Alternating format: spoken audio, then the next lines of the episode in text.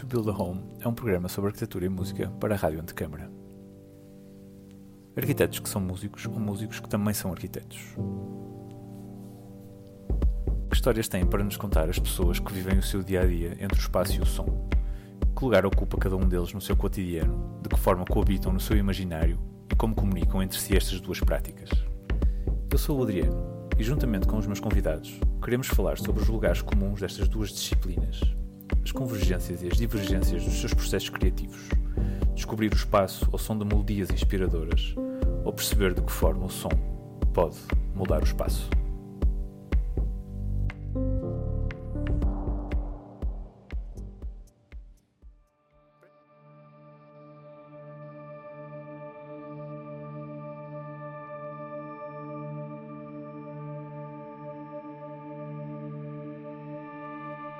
Boa tarde a todos. Uh, Bem-vindos ao programa To Build a Home, onde iremos conversar sobre arquitetura e música aqui em direto na Rádio Antecâmara. Para começar, deixo-vos com a música Ei, do álbum Poeira, dos meus convidados, os.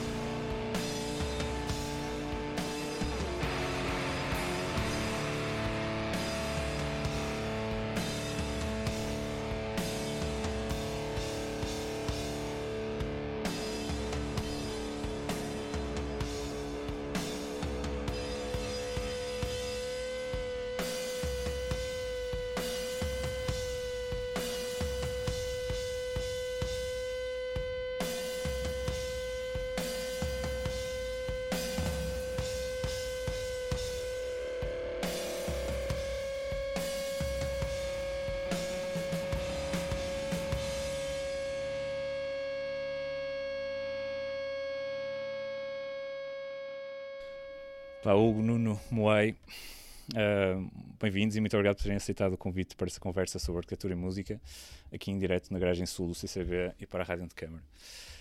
Um, pá, começava por falar desta música, é incrível, super poderosa, adoro as malhas, a estrutura, a progressão. Eu ouvi esta música pela primeira vez num vídeo vosso no Falp Fest, uh, se não me engano, tocarem na, na Toca, é? que é no fundo aquele espaço uh, por baixo da última torre na, na Falp. Um, Falem um bocadinho dessa experiência, como é, que, como é que foi voltar à FALP agora para tocar e qual foi a, sensação de dar um concerto naquele espaço? Antes de mais, obrigado, Adriano. Eu acho que mais do que a sensação de, que, de voltar, aliás, é um misto de sensações, pessoalmente, de, de voltar a tocar a, na faculdade, em que neste caso estudamos uh, e na qual também despendemos muitas horas também da, da, nossa vida, mas sobretudo também porque aquele concerto aparece numa altura pós-pandemia em que também já quase dois anos que não tocávamos, então há um misto de emoções de, de poder voltar também a, a fazer uma coisa que já estávamos de certa forma parados ou, ou restringidos de, de, o fazer daquela forma, com o público tão próximo de nós e, e, e assim com, com, com, com uma vontade também bastante saudosista de tocar ali. Mas sobretudo fiquei contente, não só com o nosso concerto e com a adesão, mas com, a, com tudo que aconteceu no FAUP Fest. Eu pessoalmente não conhecia, também já saí da, da faculdade há algum tempo, mas com o facto de haver música a ser respeitada daquela forma, com uma coisa super bem organizada naquela faculdade. Foi alta produção, estava foi um grande feeling. Nós tocamos às oito, achámos até que está pouca gente e estava a casa cheia.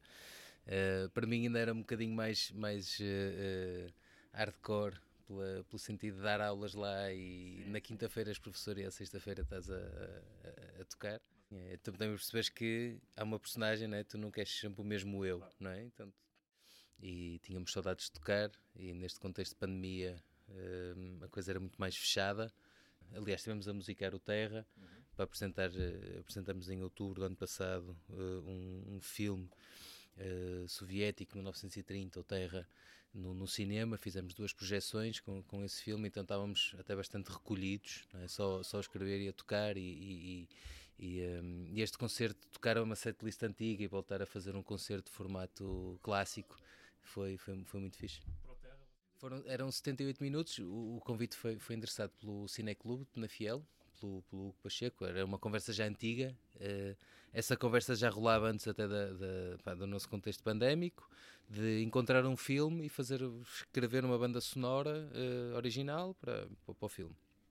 Tínhamos duas ou três hipóteses e a primeira conversa foi o Terra e acabou por ficar o Terra. E é um filme pá, maravilhoso, a preto e branco, pá, brutal, com umas imagens mesmo, aquele é mesmo muito, muito, muito forte. Aliás, é filmado na Ucrânia. Vamos, aliás, passamos então aqui só a notícia que dia 2 de setembro, acho que é a última projeção, que, ou das últimas. E onde é que é? Na Fiel. Em Penafiel, sim. No Museu de Penafiel. Okay. Um, e era um filme, um filme muito intenso. Esse build-up da narrativa não é? foi, foi fixe. Sim, nós, foi, foi, foi um projeto muito querido para nós por, por dois motivos. Primeiro, para nos dar o. Acho que ajudou, de certa forma, a dar o, o o alento de, de, voltar a escrever. Não que nós não continuássemos a fazê-lo durante a, estes últimos dois anos, mas pelo menos com um propósito. Trabalhamos muito nesta lógica de agora vamos fazer, vamos escrever este álbum para depois fazermos isto e queremos fazer isto. O objetivo deste ano é aquele outro. E fizemos isso porque sentimos que os projetos, quando éramos adolescentes, muitas vezes andavam e andavam porque as coisas iam andando e logo se via. E é, se calhar nessa emergência de de tentar correr atrás do tempo perdido, sempre quando começamos o projeto Moai, sempre fomos muito focados nisso. E, porque, também coincidiu numa altura das nossas carreiras profissionais estarem, uh, de certa forma, a começar, e então a única forma de conseguirmos conciliar música com, neste caso, com o nosso, uh, nosso trabalho sempre foi esta lógica muito uh, objetiva de fazer coisas. E nos últimos dois anos não havia propriamente um objetivo, não é? Estávamos muito aqui muitos a navegar na vista. E felizmente o nosso amigo uh, voltou-nos a, a, a, direcionar e disse: como é que é? Se vocês sempre querem fazer isto, mas claro que sim, bora lá. E então foi, foi, um, foi ótimo para nós voltarmos a sentar, escrever com um propósito e, e pronto, escrevemos pronto, 78 minutos de, de música. É, foi, foi uma coisa interessante, não é? como é que fazemos uma banda sonora, não, não sabíamos como é que havíamos de fazer ou não. Deixar o filme respirar, estás a ver? Contem-me um bocadinho como é que funcionam esses processos criativos nos Moai e se vocês conseguem uh, encontrar algum tipo de paralelismo na vossa criação arquitetónica também. Tipo, tudo é, tudo é uma mescla artística, não é? Existe um paralelismo entre as duas, as duas atividades? Sim, eu acho, eu acho, que, eu acho que acontece até muitas vezes é o, uh, se quer, o, o oposto até de um escritório no, ou do processo de arquitetura é esta emergência que nós temos de, de usar o tempo uh, a nosso favor, porque no caso da disciplina da arquitetura, eu acho que o tempo está sempre contra, não é? Estamos sempre contra o tempo. E uh, então isto aqui aparece um bocadinho nessa lógica de exatamente usar o tempo a nosso favor e esta, esta urgência de fazer as coisas. Em termos de. Agora, acho que em termos de processo criativo, também falamos isto um bocadinho na, na, na primeira conversa, em termos de. Se calhar, a questão da linguagem, não é? Se calhar o, o processo não sei se é o mesmo, mas a questão da linguagem tanto eu como o Nuno não somos eh, músicos de. não estudamos música, não é? E, um, ehm, e, e, isto é, temos umas noções, se calhar quando tínhamos 12, 13 anos andamos numa escola de música, mas não sabemos ler uma pauta hoje em dia. Temos umas noções básicas. Mas acho que a linguagem que nós usamos muito prende-se, sim, prende-se com a arquitetura ou prende-se com aquilo que, neste caso, que é o processo criativo na arquitetura.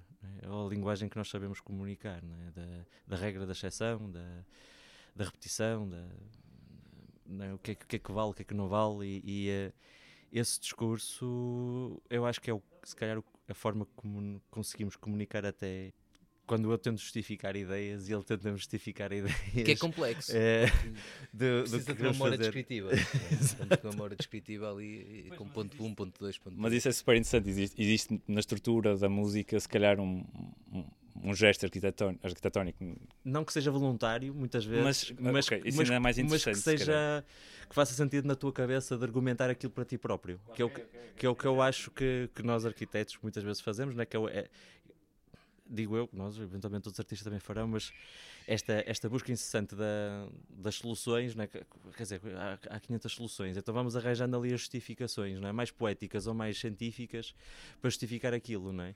E acho que nós fazemos isso muito, muitas vezes com a música, que é às vezes pode acontecer numa determinada música, não, ah, se fizéssemos mais assim, não, pá, não, porque tens que imaginar Exato, isto. Temos esta trama e este, este ritmo e não podemos. E às vezes o contrário, ah, se fôssemos não, porque pá, então, eu tento imaginar isto como não sei o que mais. E usamos muito este discurso para nos tentarmos justificarmos muito um ao, um ao outro e também para, pronto, de certa forma, alinhavar a coisa para aquilo funcionar. É questão de tu já fizeste algumas vezes, já viste como é que se faz, né? sabes que tens que editar um disco, tens que gravá-lo, tens que misturá-lo, tens que masterizá-lo, antes disso tens que escrever um X número de músicas e percebes que sentido é que elas né, fazem, umas que caem, outras que ficam, qual é que é o critério, qual é que é a coerência desse, né, desse, desse, desse punhado de músicas que depois fará um objeto, né? porque vais editá-lo, nós só editamos em cassete. Mas, e esse objeto conta como uma peça, que tem 30 cópias ou 40 cópias. É um objeto. Então tu, tu constróis um objeto também. É? Então essa cena, esse projeto todo para construir esse objeto. E depois vais tocá-lo ao vivo e vais misturá-lo e tocá-lo com outras cenas de outros objetos, que são outros discos, que compõem aí um universo de coisas que, que são essas músicas. É? Mas vocês procuram uma espécie de coerência entre as, as músicas, Sim. não é? Porque Sim. mesmo o nome dos vossos álbuns não é poeira e depois cada música é uma sílaba dessa palavra, ou seja, existe existe essa, essa procura do objeto, que o objeto tem coerência. Eu e... sou um bocado mais chato do que o Conisso. Para, para o Hugo é mais involuntário, para mim é mais voluntário nesse aspecto. Não, sim, eu sou menos chato no sentido também temos que delegar aquilo que sentimos que às vezes não somos tão uh, práticos a fazer ou o que seja, mas o que eu acho que, que, que, eventualmente nós conseguimos também levar um bocadinho desse, disso que tu estavas a falar da, de, do trabalho ou, do, ou desse pensamento para a música, eu acho que tem a ver com essa questão do objetual que vocês estavam a falar e isso nós levamos desde o ou seja, é como pensarmos que o edifício não é pode ser de, de, desde o, é, o objeto até o, vamos falar do desenho do parafuso, mas ou seja, aqui a questão está tá a falar, de, ou seja, o nome do álbum tem a ver com a música, que tem a ver com a cassete, que tem a ver com a serigrafia, que tem a ver com o coisa, tem a ver com a forma como tu te apresentas, tem a ver com tudo isto faz sentido. É? é óbvio que há outros músicos que não são arquitetos e pensam da mesma forma, mas por acaso já já não é. Já, várias pessoas nos disseram isto. Ah, Vê-se logo que vocês são arquitetos. Esta é a lógica de trazerem tudo arrumado e tudo fazer sentido dentro disto. Este envelope não é, que vocês veem. Sistematização. Essa sistematização se calhar, é? se calhar vem desse pensamento. É, e é um êxito de não vendas. Eh, Funciona super bem é? para não vender algo. Tem funcionado muito bem, estamos aqui no CCB, hoje à tarde, uh, Uma brutalidade, aliás, a nossa agenda estava muito cheia. Não fosse este o cachê assim mais alto, nós não estaríamos aqui, por isso Estávamos no todo live este discurso de critério e das peças, e, pá, tem feito todo sentido. dizer, isto- Ok, verdade. é, Não, é para isso- continuar então, não é? Não, não, porque isto é a parte que nos interessa e que nos entusiasma que é. Isto é, opá, acima de tudo é para nós. Estás a ver? seja a música, seja o objeto, seja, tem que fazer sentido aqui para os dois. Opá, não há nenhuma editora, não há aqui ninguém, não há cliente, estás a ver? não há alteração, é caro, é barato, é. Temos budget, queremos fazer, é para editar desta forma. Eh, Normalmente convidamos sempre ou tentamos trazer para a conversa um artista, eh, alguém que, pá, que nos interesse graficamente, para também pintar a coisa de- com o seu olhar. Eh, exatamente para que faça sentido esta questão do legado. Não é? Tu existes com aquelas horas todas em cima do, do projeto, não é?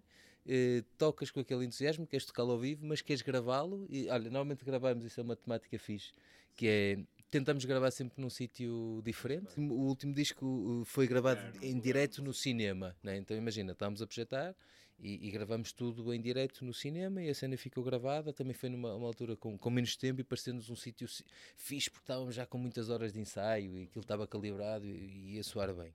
Mas o anterior foi num Pombal, em uh, Trás-os-Montes, que era o Pombal do Paulo Pintado. é Conta-me o- conta coisas. Conta né, o- nesse Pombal e foi uma cena de última hora, porque nós íamos gravar em Luzim, que é uma pequena freguesia junto ao Rio Tâmega, em Penafiel, a última freguesia até passarmos depois para, hum, para aquela zona de Marcanaveses, um, e tínhamos uma casa de um amigo nosso onde organizávamos também uma série de concertos de, de outras bandas, já tínhamos tocado lá e aquela sala tinha uma, pá, não só a acústica era brutal, como o sítio, no lugar, aquele verde todo. E isso tem influência, tem influência, quer, Claro. quer no ato de gravação, quer Claro, no ato de porque são sempre 4 ou 5 dias de desligar. Desligas o telefone, ligas, o- não é? o backline vai na mala, eh, só levamos os temas e tocamos aquilo em direto. Estás a ver os dois ao mesmo tempo. Isto é, não fazemos track a track, nem fazemos a cena toda.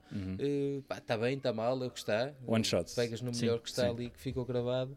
E, e traduz aquilo no, no, no objeto. E essa cena da Bragão, eh, do, do- desse espaço em Luzinho, era o espaço onde nós gostávamos de, de, de gravar. Gravámos o Celestial lá, Sim, o segundo álbum. o segundo disco e depois uh, para o Sem Fim também era lá. Só que chegámos lá e tinham tirado o. tinham desligado a Não luz. havia eletricidade. A casa não estava habitada. E o Paulo tem uma casa lá para cima para, para, para- em Valtorno e disse: Olha, podemos ir lá para, para a minha casa, para Pombal, aquilo é fixe. Então chegámos lá tipo às duas da manhã, Sim. montamos a cena toda até às 5, ainda fizemos um line shakezinho, fomos dormir às 7. Depois tivemos mais dois ou três dias a gravar lá. Exatamente, sempre. Basicamente é uma estrutura assim eh, cilíndrica, não é? Eh, com, pá, diria eu, pai 7, 8 metros de altura. Muito pequenina, então aproveitamos a, aquilo tinha dois pisos, aproveitamos a, a parte de cima para gravar a bateria e eu também estava lá em cima juntamente com o Nuno e com o Paulo. E, eh, e os, amplos, os, os amplos de guitarra estavam na casa de banho para tentar aproveitar ali um bocadinho da, da acústica também, da, que é sempre interessante as acústicas da casa de banho. E, e, eh, e- e então a partir daí sempre tivemos esta, também, também esta ideia de, de do projeto Moais também poder sempre estar relacionado com o espaço e, e, eh, e gravarmos em sítios, em sítios diferentes. Esperemos que o próximo álbum seja eventualmente até composto no sítio onde, onde Fazer uma espécie de residência. uma residência. Yeah. Isso, isso era uma coisa que gostaríamos de fazer. E tem a ver também com a cena do, do estado de espírito não é? e do mindset. não é? Quer dizer, tu estás, estás, a, a- estás só ligado naquilo. É isso, deixaste tudo para trás, levaste o backline, estás ali naquele sítio, estás a, só a perceber qual é a pancada, é é o sítio, o que é que está alto, o que é que está baixo. Ah. Quando, quando estávamos, as experiências que tínhamos em estúdio, bem, tu gravavas aquelas horas, estavam contextualizadas, depois voltavas a casa, voltavas à tua vida, estavas, agora era o empreiteiro, agora era isto, era aquilo, era aquele outro, e depois Mas também tivemos, tivemos a sorte de, ao longo destes anos ir, eh, ir, eh, ir eh, falando, ir conhecendo algumas pessoas e, e neste caso temos a, sorte de, ter, um, ter um amigo, o Paulo Pintado, que é uma pessoa super talentosa e, e que, e que já teve um estúdio no qual lá está gravamos em Benafiel e se tornou super disponível para fazer estes projetos connosco. E, e o Paulo ainda É o terceiro continua- elemento. é o terceiro elemento. Se houvesse um terceiro elemento de mais, seria o terceiro elemento, porque o Paulo eh, eh, acompanha-nos mesmo ao vivo. eh, como duas pessoas, ter um técnico é, é super seguro ter, ter alguém. E nós normalmente levamos muita coisa para, para cima do palco. E, eh, e pronto, assim, isto, isto juntando estes fatores todos, eh, dá-nos alguma liberdade para, para podermos gravar desta forma. É uma coisa que nos agrada. Tipo, vocês já tiveram, acho que, experiências de concerto muito interessantes nos, nos lugares onde, onde tocaram. Eu comecei um bocado a entrevista pegando nisso, mas já, já, já tocaram na Casa das Artes, já imagino. pá, depois vamos falar mais tarde um bocado sobre o Ignition também, que é um espaço inacreditável para se tocar. Hum, pergunta em duas partes. Ah, ah, o espaço onde tocam influencia? E falem-me também de se tem algum lugar realista ou não de onde gostassem de tocar. Eu acho que influencia. Há uma coisa que não influencia, que é são 10, são 20, são 30, são 100, são 200, 500, eh, 120, isso não Pessoas, influencia. estás a Sim, de pessoas? Sim, sim, ok. né? Eh, agora, o espaço, nós pá, gostamos de uma cena assim até bastante mais acolhedora, mais comprimida, não é? Dentro dessa, dessa, ehm, desse- dessa herança hardcore, punk, underground de- da cave, não é? Ehm, agora sim, há sítios, há lugares exteriores maravilhosos onde já tocamos. Já tocamos num castro em Santa Maria de Lamas, inacreditável, também para 70, 80 pessoas, 100 pessoas no Basqueiral há uns anos. eh, antes deste, deste circuito pandémico eh, bater e foi, foi inacreditável. Ou seja, o lugar é, é especial, mas não deve, acho que nós temos esta, esta postura que não deve implicar a performance. Isso é uma coisa. Agora, como lugar especial para nós, o, não é que falamos disto, a Capela de Rochand do Corbusier seria um sítio lindíssimo para tocar.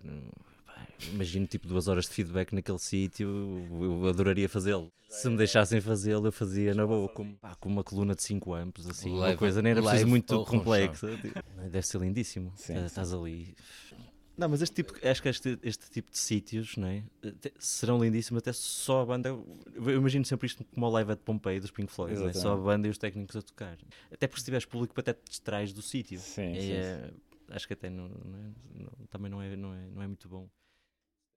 Queria falar um bocadinho sobre influências, um bocadinho.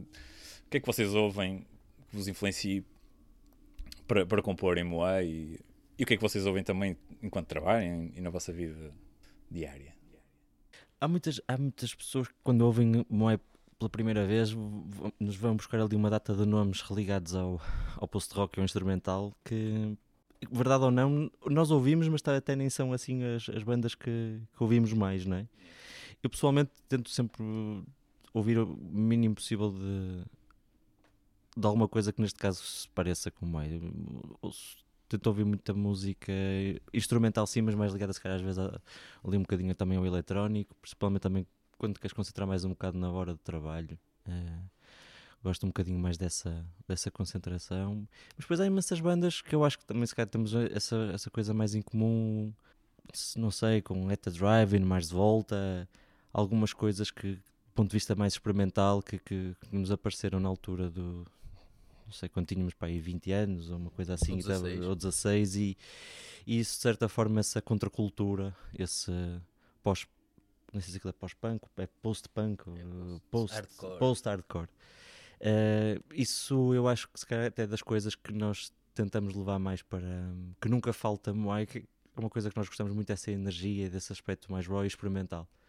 Em, portanto, sim, tem muito Moai tem muita coisa de instrumental ligada ao post-rock na, questão das sonoridades e da- das texturas, eu acho.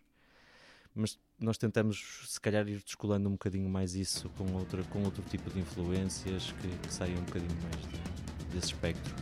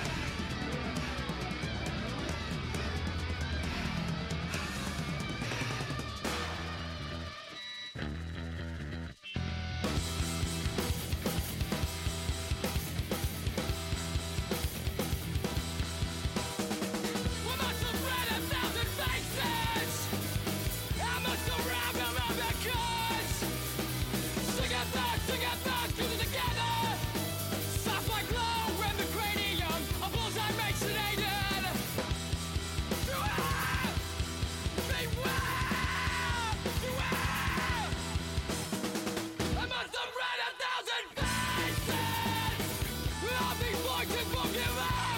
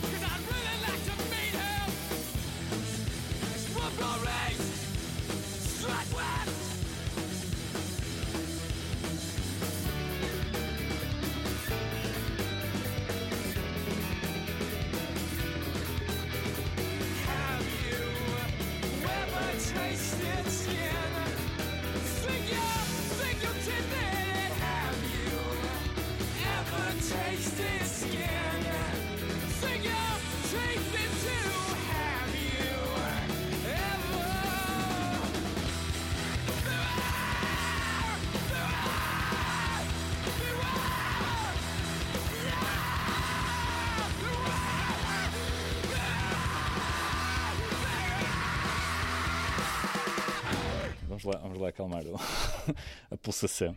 Ahm, pronto, agora para mudar um bocadinho de, de, de assunto, eu queria, queria falar um bocadinho sobre a dupla fora, fora dos Moai, não é? A dupla Nuno Souza, Hugo Ferreira.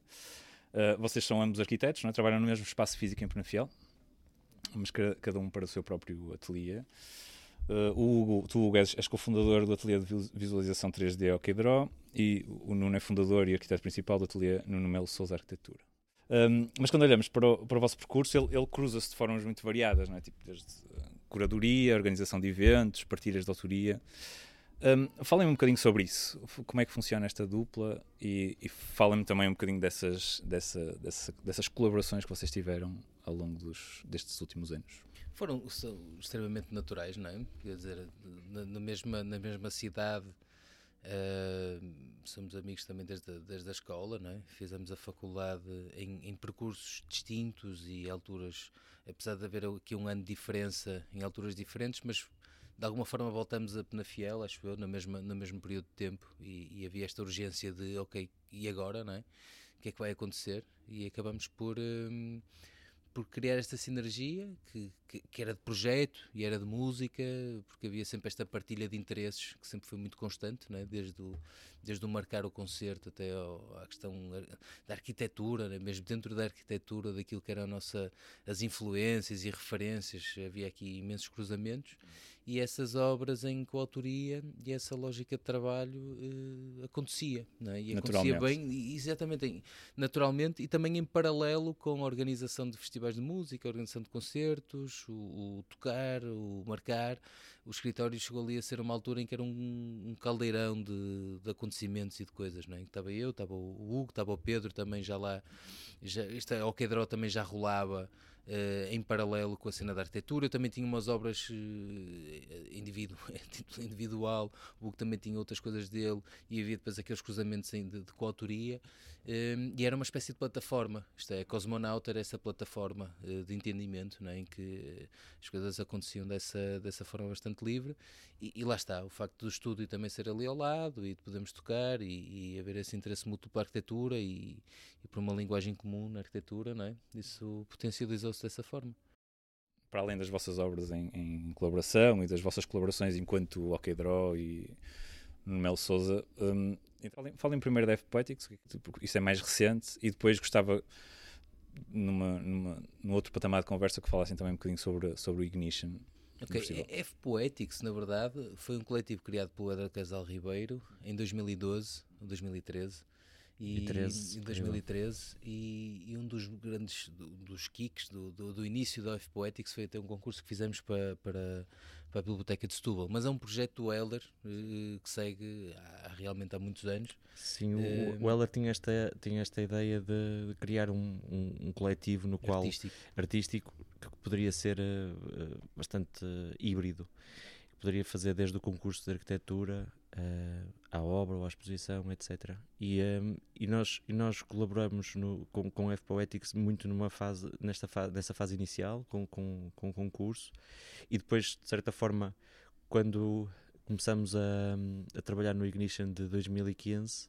Uh, também convidamos, ou seja, neste caso a F Poetics para trazer uh, e- e trazer o, o seu know-how juntamente para os, para os workshops e para, para a criação das, das obras de arquitetura e, uh, e o Heller na altura aceitou e trouxe, ou seja, ele, ele trouxe outras pessoas para colaborar dentro da F Poetics, ou seja, o, o F Poetics é um, é um, é um projeto do, do, do Heller Casal Ribeiro E depois acabou por também ser interessante a questão do Ignition, porquê? Porque apa- apanhou uma fase muito rica também do, do, do ateliê e, e do panorama.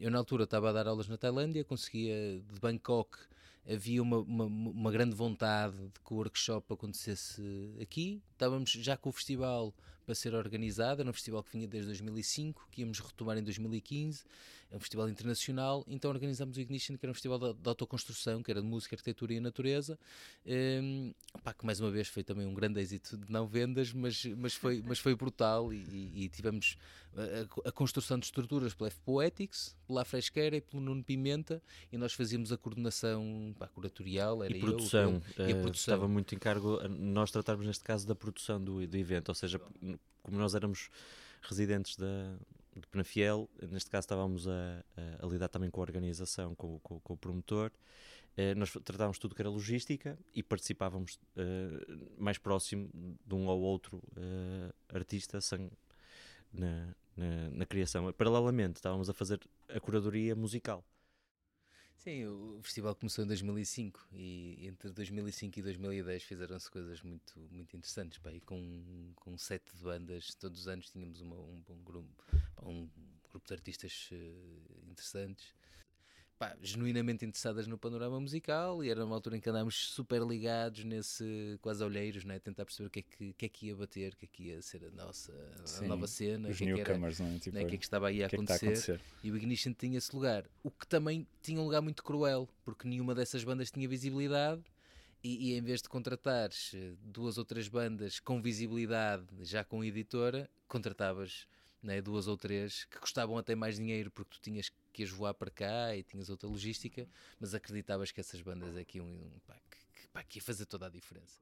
Eu e Nuno continuamos a organizar coisas, continuamos a fazer coisas, mas sobretudo para nós, tal como o projeto de Moai é, é para nós e, as, e, e, os festivais ou aquilo que nós organizarmos será sempre nessa vontade de fazer para nós, ou seja, para nós, pá, para os nossos amigos e, e para todos os outros amigos dos amigos que, que, nós sabemos. Se no fim tiverem duas pessoas, estão, se tiverem 50, estão, pá, se tiverem 100, estão 100. Agora, desde que seja especial e que seja fixe, que seja sobretudo sério e bem sério feito. bem feito e com o máximo que nós conseguirmos fazê-lo. Sim. Ok, falem só um bocadinho sobre esse, porque ao almoço falamos sobre isso. O, o, festival que vocês continuam a organizar, um bocadinho como é que ele funciona, quando é que ele. Quando é, é que... Esse é o Christmas, o Christmas. Rock Fest. Sim, falem um bocadinho sobre ele. Opa, tem um nome bastante maduro: o Christmas Rock Fest. O Christmas, uh, por incrível que pareça, uh, uh, corrijo-me se eu estou errado, mas foi o, o, este festival apareceu na urgência de nós termos um sítio para tocar. Eu nós tínhamos uma nós conhecemos no secundário, etc. Começamos a, a, tocar e não sei o quê. Opa, mas não sei se alguma vez vocês estiverem em Penafiel ou se alguma vez lá forem. A cena musical não é simplesmente. Eu não tenho existe. família lá, eu conheço muito. Ok, mas a cena musical simplesmente não existe, não é? Claro. E então, na tentativa frustrada de tentar marcar muitos ou marcar alguns concertos, nós tínhamos dado o primeiro concerto na associação, na, nas listas da Associação de Estudantes da Secundária e, que era o grande objetivo. Que era o grande objetivo. Era o nosso pico de carreira ir às listas. E que conseguimos. E depois estamos, a partir daqui. Vamos que parar. É que, vamos parar. Não, a seguir temos que ir a um festival, não é? E então a ideia do, do, do, do Christmas apareceu exatamente nessa ideia de, de nós, enquanto sítio que nós não tocávamos nada, e, e no fundo até éramos, só tocávamos covers na altura, termos um sítio para tocar. E então tínhamos que organizar qualquer coisa para nós irmos tocar. E a partir daqui, Nuno certamente faz, faz melhor, um, conta melhor a história um do que eu. Um pequeno festival de música no, no, CCC, que era o Clube de Convívio e Cultura, que estava, que estava pá, de alguma forma, não era abandonado, mas não, não tinha realmente grande agenda. Uhum. E juntamente com o Fernando, que era do grupo coral, que ensaiava na igreja ao lado, nós começámos a ir ao domingo ao grupo coral. para dentro de dois ou três meses conseguir fazer a caminha para ter ali um espacinho para podermos ter ali os punks todos a tocar no Natal. Sim, então, era, era um festival punk ao lado da igreja. Exatamente. Uh, e foi espetacular. Pá, acho que é, acho fiz que é grandes amigos no grupo coral durante algum tempo. Uh, acabei a ser catequista. depois, toda uma carreira paralela. Toda uma carreira paralela. Muito depois, bom. entretanto, para ir paralelo a tudo isto, organizávamos festivais nos quais os fora de serviço, os Fita Cola, os Social Suicide, os, os Chemical Wire, né? imensos amigos que fizemos na altura. Ainda agora no, o David tocou na quinta-feira uhum. no Porto de Maus Hábitos. Estava a escrever mensagem: ah, como é que é? Vai vir, não é?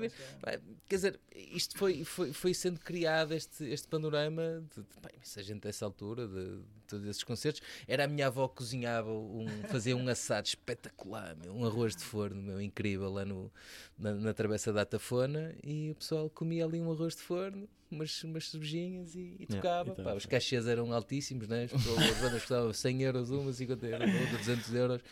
Os Day of the Dead foram, vieram, foram lá tocar também na altura, foi muito fixe. For the Glory, os Man Eater, yeah, uh, D3, foi, foi, pá, foi, um bom, foi um bom festival. Bom. E, organiza... e era sempre na, na, na, altura, era em dezembro, não é? E era no CCC, depois Sim. chegou a ser na Assembleia. Aliás, o último já foi na Assembleia que fizemos. Também nos tornamos sócios da Assembleia. Tornamos-nos sócios para podermos organizar lá o, uh, o Sr. Peixoto, se nos estiver a ouvir, o um grande último abraço. em 2019, sim. uh, Presidente. Boa. Mas este, este festival continua e vai, vai acontecer este ano também.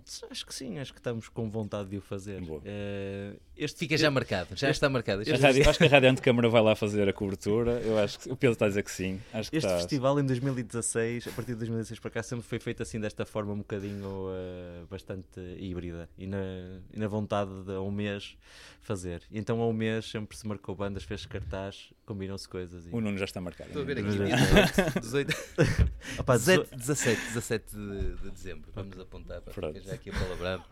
Espetacular. Boa, Al- pronto, já, já, já- valeu a pena fazer esta entrevista. Hum, pronto, para, para, acabar, gostava só de, de vos pedir assim, um exercício uh, em relação aos Moai. Eu, eu já conheço a história, mas se, me pudessem um falar um bocadinho como, como é que a banda nasceu, eu sei pronto, está, está toda, tudo isso relacionado com a vossa vida enquanto amigos também. E depois que refletissem um bocadinho sobre, hum, sobre o futuro, não é? Quais são os vossos objetivos enquanto banda a curto prazo? Estou muito sério. Objetivos. Vamos, vamos baixar Eh, o tom de voz. Muito pesado. Sim, muito pesado. Eh, a história, a história, como o Nuno um bocadinho referiu, aconteceu assim muito num impulso. De, o Nuno tinha acabado uma banda, eu estava eu também eu estava ainda a tocar com o Jesse, que era um power trio, também tinha com, com uns amigos nossos. E surgiu assim muito num, num impulso de. Estávamos a marcar umas bandas em, em 2015 e eh, como estávamos a trabalhar juntos, etc., sentíamos que, que ainda podíamos continuar a fazer mais alguma coisa. E eu lembro-me de uma vez ter visto o Nuno a tocar a bateria, ou melhor, a bater numa bateria, alguns ali em 2013, quando tu e o Mário também fizeram um, assim, um projeto que se chamava, uma banda que se chamava Marisco, tinha os melhores nomes de sempre, um, um duo. E, e eles tocaram tipo, uma, tinha umas letras muito bonitas em francês, não era? Que- Petit, é que é? Petit garçon avec barro- eh, ballons rouges, É, uma coisa assim. Muito elevado. E, muito elevado. E E outra que era Je ne sais pas também. Je ne sais pas. E eh, eu lembrei-me disso e assim, e, eu- eu- e- então encontrei-me com este gajo e, e, eh, pá, e surgiu essa coisa de olha, para aí fazer, voltar a tocar uma coisa assim muito crua, fazermos uma coisa assim muito E eu disse ao Ferreira, pá, eu só toco se for para fazer as cassetes, as t-shirts, estás a ver? Esse, Sim, tudo, tudo aquilo que nós não vamos vender, não é? E fazer uma tour sim. que se chamaria França-Espanha Tudo. França, Espanha, tudo. E, E então começamos a, a banda começou em 2015 nesse princípio. E pronto, tal como já referi, sempre, sempre fomos um bocadinho, trabalhamos assim um bocadinho por objetivos, um bocadinho muito de senta, escreve, grava, faz tour. Sempre fizemos a coisa muito nessa, nessa lógica. Apanhou um momento em que o Nuno, tal como ele falou, teve a dar aulas na, na Tailândia, então gravava cá, mandava para ele, ele gravava, mandava-me quando ele vinha. Eh, Tentávamos nesta urgência do meio ano que ele estava cá, os cinco meses, tentar fazer, organizar o, o Ignition e gravar um álbum e fazer uma tour. Portanto, E ir às obras, não é? e ir às obras e continuar a fazer as coisas Há coisa pouca. Somos não é? arquitetos, Assim, pá, é? Deus, isto é muito sério. Isto é, calma. Eh, E- E a minha versão da história aqui também para complementar a, de- a do Hugo é nós começamos a ensaiar, eu tinha a bateria emprestada por parte do, do estúdio, do Paulo e do Rui, e a bateria estava montada naquele sítio, estás a ver? E começamos a tocar e tal, a ensaiar, até que o, o Rui um dia chega lá, até ao final de tarde, e diz: Olha, temos ali o, o grupo recreativo do hockey de- da Sobreira, vai fazer uma festa de, de angriação de, de fundos para os miúdos. E eu vou lá tocar, o Walter ia lá tocar, Bora, bora, vai lá Bora, tocar. bora, vai lá tocar, que era pessoal ali da zona. Sim. Pá, vocês vão tocar. Qual é que é o nome da banda? Já. Tocam 20 minutos ou 25 minutos? Pá, tocamos 25 minutos. Ele abre ali a guitarra, o noise e não sei o quê, uns pratos e tal. Tocamos e duas músicas e, resto- e fizemos músicas. 15 minutos de Num noite. pavilhão, estás a ver? E eu no dia desmontei a bateria, né? Fiquei em cima do carro e quando cheguei lá ao pavilhão para montar, não sabia montar a bateria. Eu não tocava a bateria, mano. Tocava a bateria há 15 dias, estás a ver? há 20 dias, não é? Era aquilo que eu sabia fazer. Então eu comecei a fotografar a bateria para perceber como é que, como é que enquadrava na bateria. Tipo lá à direita e à esquerda e tal. Mas foi um processo pá, muito bonito. De, de, de agosto até ao final é. do ano fizemos uma porrada de concertos e Queria agradecer a vossa presença. Eu sou o Pedro. Ahm, queria fazer aqui estas perguntas bastante rápidas, mas sérias, no sentido que este projeto tem como um, um objetivo fundamental não é só a música, mas também o som, ou seja, ah, e, e- obviamente não é só sobre o som, é também sobre os mídia, sobre este mídia que é a rádio, poder e a importância que o mídia tem para a própria arquitetura. Mas como vocês são arquitetos e vocês ao longo da vossa entrevista disseram várias coisas, uma delas foi que o processo e o método eram semelhantes, mas a minha pergunta ia mais para uma coisa mais específica, que eu até inclusivamente tenho feito algumas brincadeiras e até alguns exercícios com os alunos e até lá dentro do ateliê, que é, há uma relação direta entre a música e a arquitetura. São duas artes uh, de abstração, apesar de que, obviamente, uh, o resultado de ambas as artes são poderemos dizer que são abstratas, mas a, a, arquitetura tem sempre uma presença física, ou tende a ter uma, uma presença física. Uh, e como também a responsabilidade desta rádio é isso mesmo, ou seja, a arquitetura precisa de um, de um, de um médio, de um mídia, né? E a, e a, música não. Vocês pegam nas vossas guitarras, nas vossas coisas e aquilo que vocês vai na cabeça, na alma, no corpo, etc., passa diretamente para uma composição. Enquanto a, a, arquitetura requer sempre uma mediação, é sempre uma arte coletiva. Já se falou aqui muito de construtores, empreiteiros, etc. E portanto há, há aqui bastante mediação tudo isto e é uma, uma arte mais complexa. Mas há uma relação uh, muito clara entre as duas coisas. O Rossi escreveu muito sobre isso, o Gracia também escreveu. Há muitos arquitetos a escreverem um, ehm, sobre, a, digamos, a composição, coisas muito até, até específicas. O último exercício que eu fiz lá no ateliê foi um colaborador estava um bocado perdido e eu disse-lhe, pá, dei-lhe uma música e dizia, é isto, pá. É simples, pá, fazes esta porcaria, é, direitinho, estás a ver? Só tens que ouvir isto 20 vezes e depois sai o projeto direitinho. Pronto, e, e eu gostava que vocês me explicassem se sentem, se sentem que vocês falaram um bocado sobre o método e o processo, mas se para vocês esta, esta relação que eu estou aqui a falar, para vocês existe e se faz sentido ou não. Eu acho que sem dúvida que essa relação, essa relação eh, entre a música e a arquitetura existe principalmente pela se quisermos abordar pela questão física, espacial, não? Uh, por si só uh, é uma, é, já, é uma, já é uma relação muitíssimo uh, é aquilo que um bocadinho falava, né? a ideia de tu gravares num sítio, né? seja na casa de banho ou, ou numa, numa, numa, zona de uma escada, não é? ou, ou numa sala completamente seca, a configuração dessa sala, etc. Né? Tudo isso há uma, há uma, há uma componente física que ela está está ligada, não é? Não sei se era som é uma matéria física. É isso, é isso. Um, do ponto de vista da, de enquanto processo criativo, eu não sei como é que o teu colaborador conseguiu decifrar isso. não acho, acho que, que, seja fácil. Mas... Eu acho que é fácil. Aquilo que eu, a música que eu lhe dei foi do Jonathan eu não sei, Johansson, eu não sei bem o nome dele, é um dinamarquês de música contemporânea uhum. e que ele repete muito, ou seja, faz uh, harmonias, mas com uma enorme repetição. Portanto, o problema de uma colaboradora é que ele estava a complicar imenso.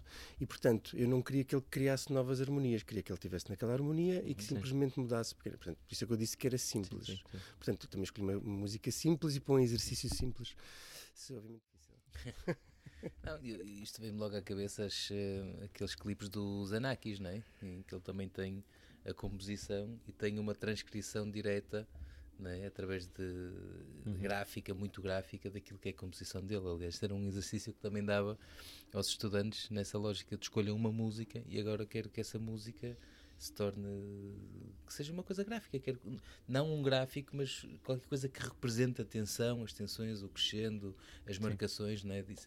E esse uh, o desenhar um edifício ou, ou, pensar na narrativa arquitetónica é exatamente o pensamento e, e a forma como uma música também pode ser uh, pensada. Quer dizer, estas coisas elas cruzam-se, não são tão diretas, mas, mas elas cruzam-se. Uma arquitetura mais pop, uma arquitetura mais uh, erudita, uma arquitetura mais sensorial, uma arquitetura. tudo isso também tem cruzamentos na música, isto é a, a, música não toca a todos de forma igual e exatamente por não tocar a todos de forma igual é que ela tem eh, eh, consegue ser eh, catalogada é? e, e, na arquitetura isso também existe é? para nós para muitos eh, eh, transeuntes distraídos ou, ou, ou, pessoas que não são arquitetas que acham que nós comunicamos exatamente de uma forma codificada e que temos arquiteturas às vezes muito austeras muito despidas muito secas muito eh, minimalistas ou muito, muito pouco humanizadas, não é? Isso na música também acontece, não é? Essa, essa questão de qual é que é a música que, que, que mais agrada. Mas a, a música chega mais rapidamente às pessoas. E de forma mais direta. Sim, mas, mas repara que a própria música e a forma como ela é comunicada também é formatada exatamente para o mídia.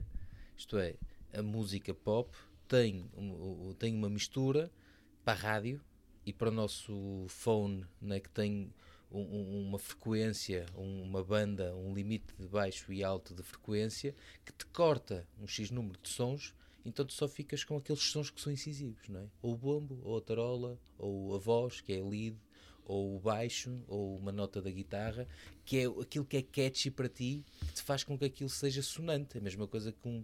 Pá, eu tenho familiares que viajaram e foram lá fora e disseram: pá, tu tens que ir à cidade X, mano, aquela arquitetura moderna e espetacular. E a arquitetura do vidro, a arquitetura do ferro, isto é, que é igualmente catchy, nesse sentido de não ser. Não é? Aquilo fica, é marcante, não é? transmite uma ideia, comunica contigo de certa forma. Não é? E acho que esse, nesse lugar a música tem esse, tem esse interesse e acho que a arquitetura também. Não é? Acho que, a questão do método, para mim, o que, o que interessa é a questão do critério. Não é? que nós falávamos, não é? do, a procura de um critério, porque é que é assim? É a lógica da, da regra da exceção, da repetição.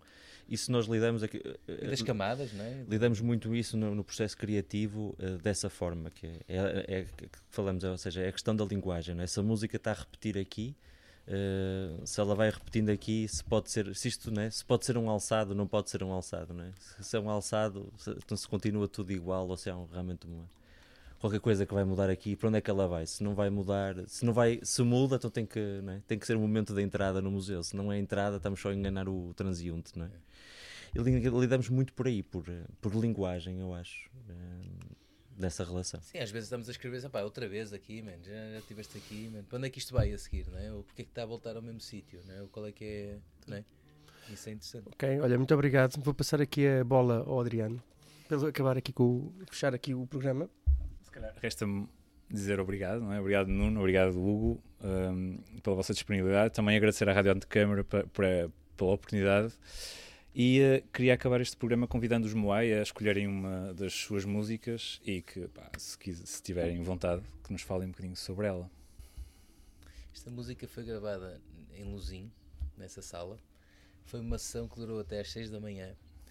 Uh, tínhamos um grupo de amigos uh, que também tinham outras bandas, Japanese Girl, uhum. Bruno, Bruno Souza, trouxe uma sanfona é? que é aquele, aliás, nós trocamos sempre por, por gíria popular aquela, aquele instrumento de entrada do Game of Thrones que é brutal e ficou e, e, essa peça o que ele escreveu para esta música foi quase a primeira uhum. ele andou ali a tentar apanhar a cena e tal mas uhum. foi quase a primeira e tocamos todos uh, essa parte e uhum. depois ele gravou é? esse take uhum. foi, foi, muito, foi muito fixe sim, e foi gravada num sítio que é uma casa que nós já lá tínhamos organizado uma, uma catrafada de concertos, uhum. inclusive um, um Christmas uh, Rock Fest. E, uh, e, sempre tivemos essa vontade de lá gravar nesse sítio. Infelizmente, essa casa agora não sei se é um Airbnb ou. Não sei, ela foi vendida. Foi vendida, pronto. E fica a memória. Fica, fica a memória do disco. Fica a memória do disco. E também acho isso engraçado ter uma coisa, uma memória de uma casa, num, neste caso que é um objeto musical. Eh, eu acho que sala. essa sala está muito, pelo menos pessoas que também já sentiram isso, a gravação que é muito uh, peculiar. Tem se pudesse dizer, acho que tem bastante ar, tem ar dentro da gravação. E essa música acho que é, acho que é, acho que é boa opção. Pá, mais uma vez, muito, muito obrigado. Obrigado, obrigado e até breve. Obrigado, Adriano. Obrigado, Pedro. Obrigado.